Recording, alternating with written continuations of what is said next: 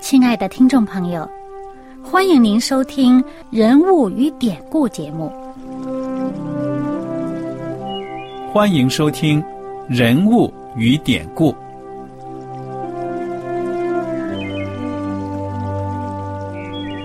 听众朋友们，当你读圣经的时候，不知道有没有过这样的想法？生活在几千年前的圣经人物，与我们这生活在二十一世纪的人有什么相关吗？那些古时候缔造了历史的伟人们，只是些令我们感叹而望尘莫及的对象吗？那些败坏了品德的小人和有负圣托的失败者，难道只是为了让我们嗤之以鼻吗？在这个人物与典故的节目里，我和小燕将与大家一起，通过圣经中的人物和他们的事迹，看看我们能从他们的故事中得到哪些启发，以便用正确的态度来对待我们每天所面对的生活和挑战，共同奔走天国的旅程。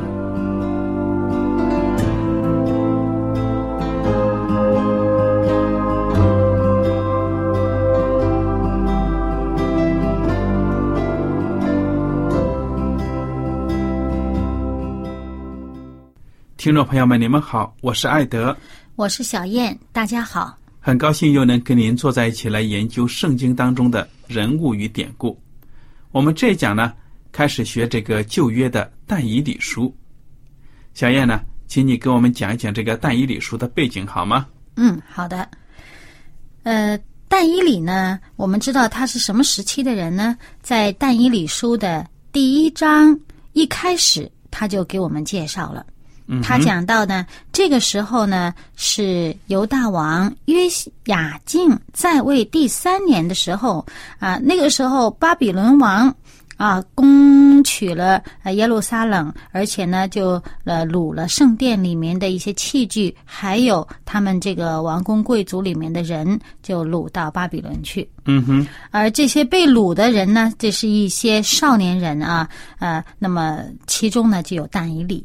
那么我们所以由此呢，我们就可以知道，但以理是什么时候出生的呢？他是应该是在犹大王这个呃约西亚的统治的中期的时候出生的人。嗯，那么这个也就是说，这以色列人的这个南国犹大，在即将亡国。百姓被掳之前的最后几十年，呃，这个大局已定的情况之下呢，那一代明君约西亚，他大刀阔斧的在政治和宗教上进行彻底的改革，要使国家和百姓呢归回正路，走上善道。而这个但以理，也就是这个但以理书的这个嗯主角和他的这个几位朋友呢。就是在这种这个改革当中呢，出生成长的一代人。嗯，那么他是呃皇族的宗室和贵族的这个这个家庭里面的人。嗯，我们看到呃这个呃当呃约西亚王死后，呃约西亚王的呃儿子呃接任，那么这个。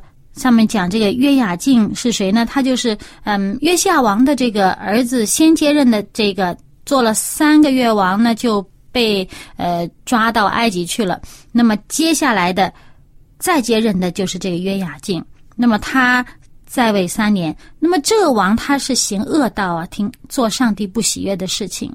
那么尽管在这种呃这样这个整个这个政治风气呀。都改变的情况下呢，但以理和他的朋友们并没有因为这种政治气候的转变而放弃他们所一直遵行的善道。所以，我们在这个呃但以理书里面，从头到尾都能看到他们这是忠贞的与上帝同行。嗯，那么我们看到呢，这个尼布加尼撒王呢，把这个犹大国的有前途的这些人呢。也都掳掠走了。嗯，那么我们也知道啊，历史上都有很多这样的例子。你如果占领了一个国家，你要想使他屈服，真正的要征服他呢，就是怎么样啊？要从当中呢扶植一些你能够利用的人，对不对呀？帮助你统治。哎，那么尼布加尼撒王呢，就看到这个但以里还有他的这些朋友们呢，当然还有其他很多很多的青年人，嗯觉得可以用，于是呢就把他们挑出来呢，要教会他们自己本国的这种语言文字啊、制度啊什么的，嗯，想扶植他们。你看他所选的都是这个圣经上讲的，说没有残疾的啊，相貌俊美的啊，呃，通达各样学问、知识、聪明具备，哇，嗯这选的都是这个。这个犹大国本来这个国家啊这个国家里面的精英，这个未来国家的栋梁，嗯哼，啊，年轻人嘛，才年少嘛，少年人而已。那他把你这些栋梁之才掳到他国家去了，他作为他的战利品，除了呃人家圣殿里边的器具以外，就是掳这些呃精英的人才，嗯啊，这些少年人。那而且是从从什么？地方掳呢？不是从平民百姓当中掳，是从你们的皇室宗亲里面，从你们的贵族里面掳走。那么这些人，如果在正常情况下，他们将来可能是这个国家的一个领导者，他们可能是让这国家有前途的一代。哪怕他掳走了，其实对他来讲，他可能想着，那我可以利用的我利用，不能利用的你也是我的人了，你不能再为你自己的国家效劳。嗯，他在政治上的一个手段哈，那么这个尼布加尼撒王啊，对这些年轻人还是很重用，而且呢很会拉拢的。嗯。其中一个手段呢，圣经说呢，王呢就把自己每天用的这种膳食啊，嗯。赐给这些年轻人一份。嗯。哎，你看看，我作为一个巴比伦帝国的统治者，我吃什么喝什么都有你们一份。哎，栽培你们啊，对呀，那么收买人心呢。对呀，这是一个非常可以说聪明、很有计谋的一个手段了。嗯哎，那么当时呢，这个巴比伦人呢，还给这些年轻人都起他们自己的名字。起这个巴比伦名字。对了，那么但以理呢，圣经就说了，给他起了个名字叫波提沙撒。嗯哈纳尼亚呢，他的也就是但以利的朋友，被称为沙德拉；米沙利呢，被称为米沙；亚撒利亚呢，称为亚伯尼哥。哎，这个也是很有一种政治手段的呀，嗯因为给你起了人家的名字呢，就把你看成是人家的一部分。嗯你接受了呢，你就好像是等于说呢，已经是潜移默化的被人家吸收了而。且你不能不接受。嗯哼，他是他们被掳去，是虽然即使是好像被优待，但是他的身份仍然是仆从。嗯。那么我就想到啊，这些年轻人，他们是知道先知耶利米的信息的，因为耶利米先知已经告诉了犹大人、以色列人了，这个亡国被俘虏的命运呢是逃不了的。嗯而且上帝已经说了，你们要被这个巴比伦呢，可以说掳走七十年之久。当你知道了上帝的旨意的时候，你信仰上帝的时候，你就不会呢做出无谓的抵抗了，对不对呀？嗯因为这是上帝给他们的一个教训，嗯。一个人生必走的阶段。其实我觉得哈，咱们刚才是从这个尼布甲尼撒那个角度去看啊，他的这个政治上面的手段。那么我们如果从这年轻人的这个角度去想一想呢，有时候呢，嗯，难免有些人呢会有一些疑惑。你看他原来他出身是贵族之家，他们在这个约西亚王这个大改革的时候呢，他们忠心跟从上帝。啊，那么跟从上帝，而且呢，在整个的政气政治风气转变的时候，他们没有偏离，他们仍然跟从上帝。但是呢，结果是在这个第一一批第一批被掳的人员当中，他就有份。嗯 他的结果，你看他自己在国内的时候，他是精英当中的精英，是权贵当中的这个这个这个未来的这个未来的国家的栋梁，但是现在被掳就掳掠去了。首先做了奴仆，首先做了别人的这个俘虏，那么呃，而且他是忠于上帝，但是结果如此，那有些人可能就会觉得，哎，上帝，你真不真呐、你究竟在哪里呀、我相信，在这些被掳的年轻人当中呢，有一些的确是这么想的。嗯哼，所以你看到那些做事的方式呢，有这样想法的人，他就没有办法忠心于上帝。他一定会在这个时候，他有疑惑的时候，他就可能会改变他做事的方式。嗯哼，而但以理和他的这三三个朋友，他们这四个人仍然忠心于上帝。嗯上帝所交托的事情，上帝给我们的旨意，无论我在什么样的环境下，我不改变我做人的宗旨。嗯。那么我们看到呢，但以理和他的朋友们就这样子呢，在王宫里面定下心来学习，可以说是巴比伦的先进的文化技术了。嗯哎，这个时候他们就遇到了一个考验了。虽然呢，我们接受了上帝所安排的在巴比伦的这个生活，但是在实际的生活当中呢，还有其他的挑战呢。我们跟我们的信仰原则呢是有冲突的。那么现在但以理所面临的是什么呢？就是一开始他们就得接受这个王所赐的膳食，嗯，饮食方面的。哇，你知道这个王赐给你，你敢不受吗？对呀，作为一个犹太人来说呢，这个膳食是可以说是很讲究的，要按照圣经的教导呢，要拒绝不洁净的食物。那么你说这个巴比伦王他是一个外邦人，他可是山珍海味什么都吃的，嗯。哎，结果呢，他的这个饮食呢，端到了但以理和他的朋友面前呢，这些年轻人一看呢，就说：“我们不能要，为什么呢？我们如果吃了这种食物啊，又喝了王所给的这些酒呢，就玷污了我们自己。嗯，你说他这话怎么说得出口呢？”嗯哼，很难呢、对呀、真是感谢主，他们靠着上帝赐他们的这个信心和智慧呢，就很勇敢，也很婉转的，就是告诉了这个负责他们膳食的人，说我们这样做不可以的。对呀、那么圣经也讲得很清楚了，第九节，但以理书第一章第九节，上帝使但以理在太监长眼前蒙恩惠，受怜悯。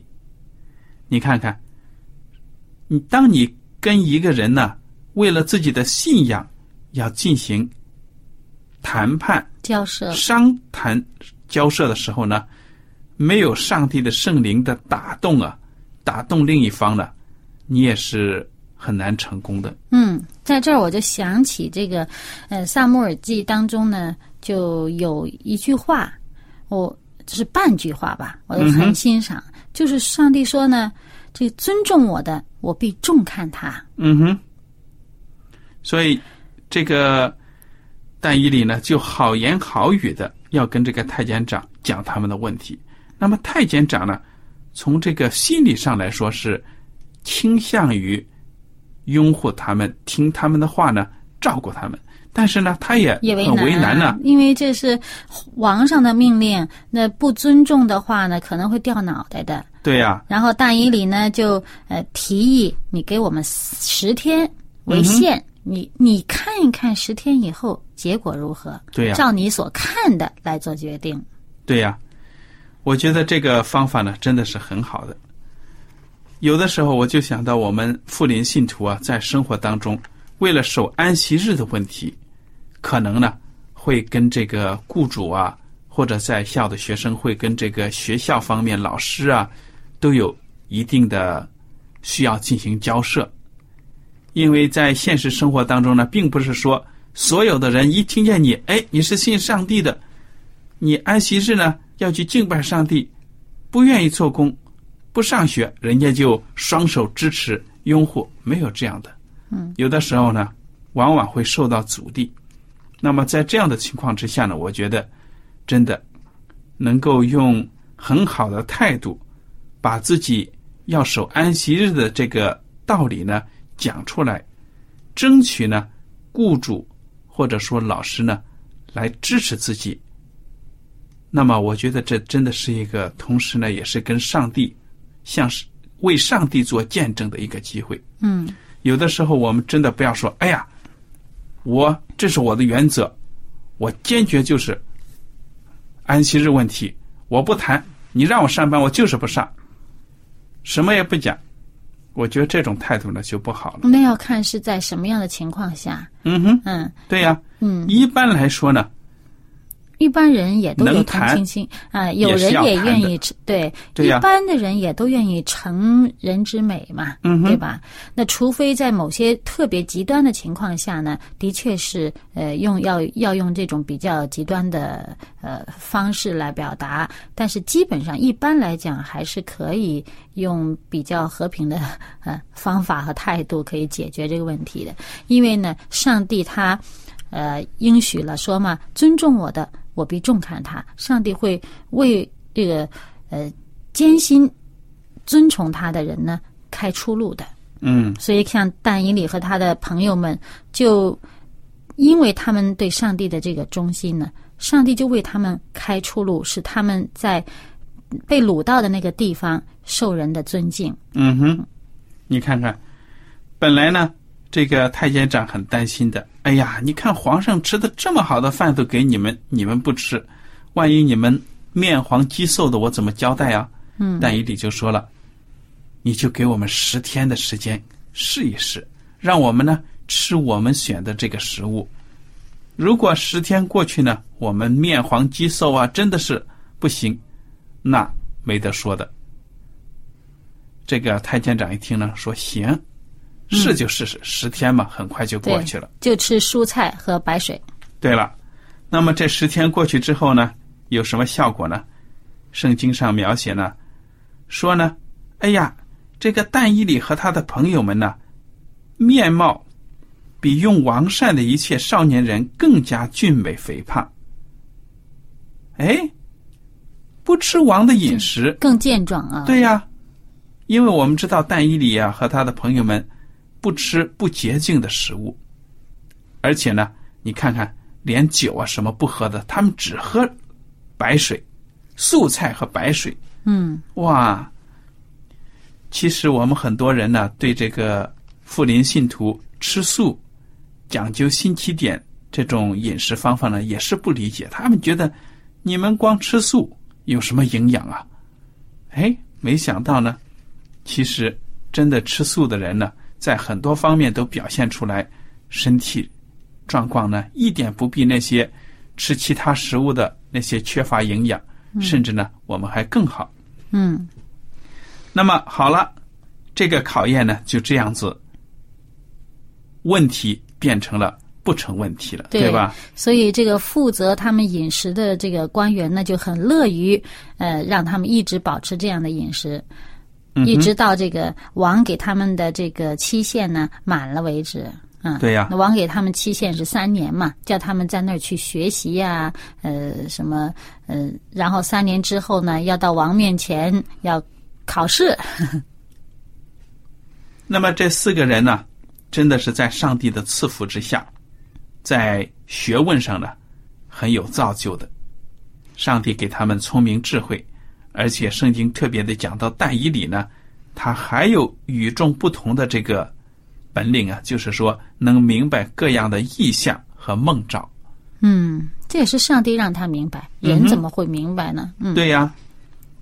好了，时间一到呢，尼布加尼撒王呢就要召见这些少年人了。太监长呢就把这些少年人都带去。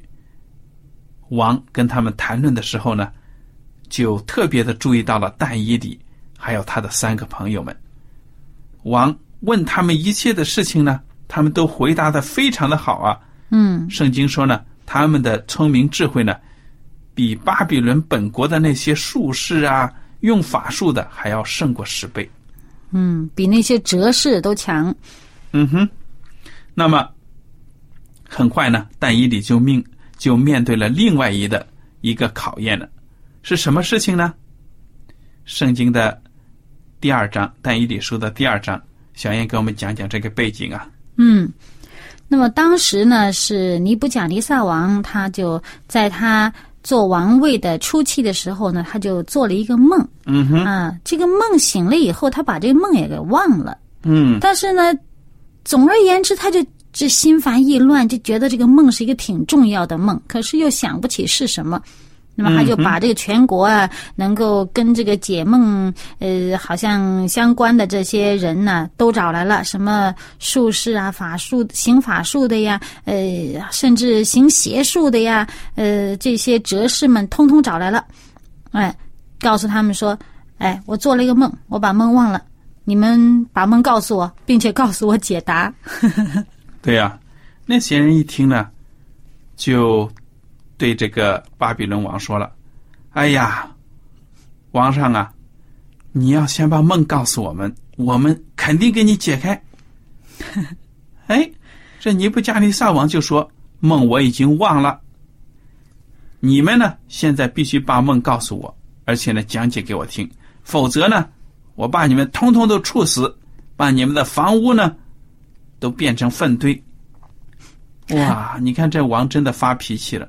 其实这王啊，心里也有数，有些什么解梦呢是骗人的、诓哄人的。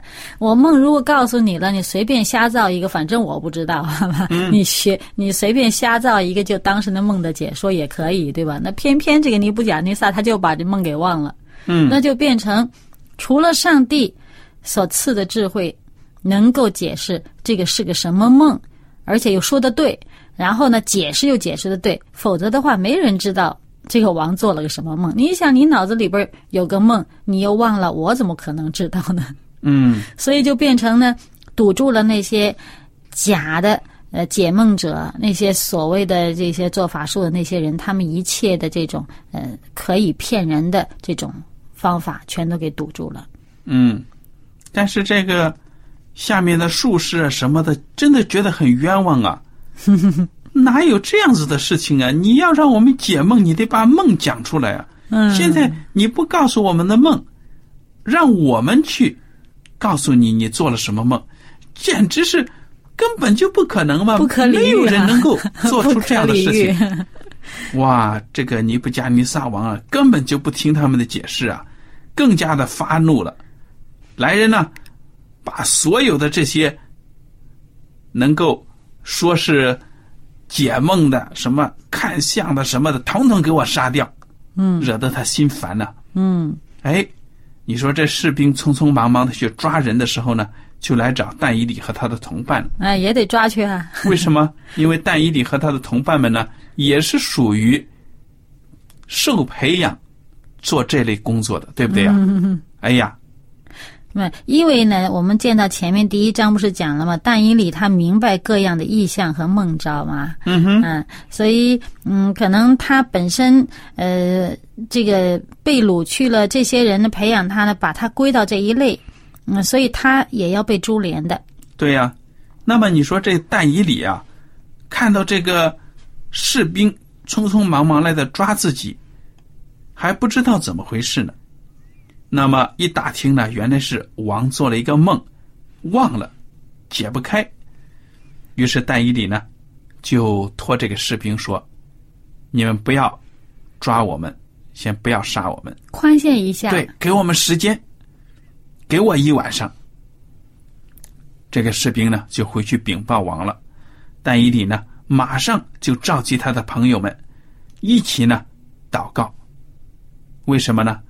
圣经的第二章十八节，要他们祈求天上的上帝施怜悯，将这奥秘的事指明，免得但以理和他的同伴与巴比伦其余的哲士一同灭亡。嗯，上帝真的是聆听他们祷告的。当天晚上呢，上帝就把尼布加尼撒王做的这个梦啊，还有这个梦的意思，就告诉了但以理。但以理呢，明白了这个梦之后呢，就赞美上帝。第二十节，但以理说：“上帝的名是应当称颂的，从亘古直到永远，因为智慧能力都属乎他。他改变时候、日期，废王立王，将智慧赐予智慧人，将知识赐予聪明人。他显明深奥隐秘的事，知道暗中所有的光明，也与他同居。我列祖的上帝啊，我感谢你，赞美你。”因你将智慧才能赐给我，允准我们所求的，把王的事给我们指明。嗯，但以理，他跟他的朋友们，为了紧急的这个情况，举行了一个祷告会。上帝呢，真的就把聪明智慧赐给他们。嗯，我相信呢，这是上帝本来就预备要借着他们来使尼布甲尼撒王。认识上帝，嗯哼，借上帝就是要借着他们这些人被保守的这些忠心的上帝的这个儿女们呢，要把上帝这个福音呢带到这个巴比伦国。对呀，每一个人呢生活在这个世界上啊，你如果承认上帝是你的主，那么上帝呢对你是有一个目的的，对不对呀？嗯。活在这个世界上呢，就是为了成就上帝的旨意。所以呢，我们就看到丹伊利和他的朋友们，他们非常的清楚呢，自己在一个异国他乡，作为一个俘虏，他们的身份是什么？而且呢，在这样的境遇，他们能为上帝做什么？对，所以我们就想起呢，圣经里面说，万事都互相效力。叫爱上帝的人得益处，就是那些按着上帝旨意被召的人。嗯哼，就上帝呼召他们，呼召他们归于他。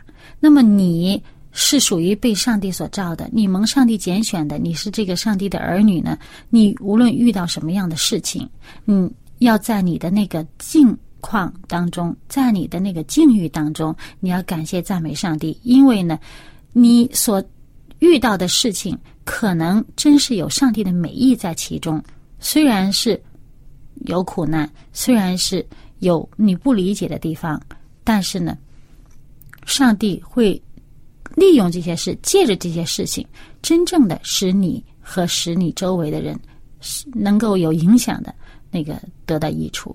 嗯，所以啊，一个人要明白人生的意义，在这个世界上活的目的。其实呢，真的是需要认识上帝的。如果你认识了创造你生命的主呢，你就会更加的可以说呢，跟随他，顺从他的旨意，活得更加的有意义。嗯，我想呢，但以理的故事至于怎么发展，我们到下一讲呢再讲，非常精彩。嗯，我们感谢大家今天的收听。如果您听了今天的节目，有什么问题和想法呢？我们都欢迎您写信来。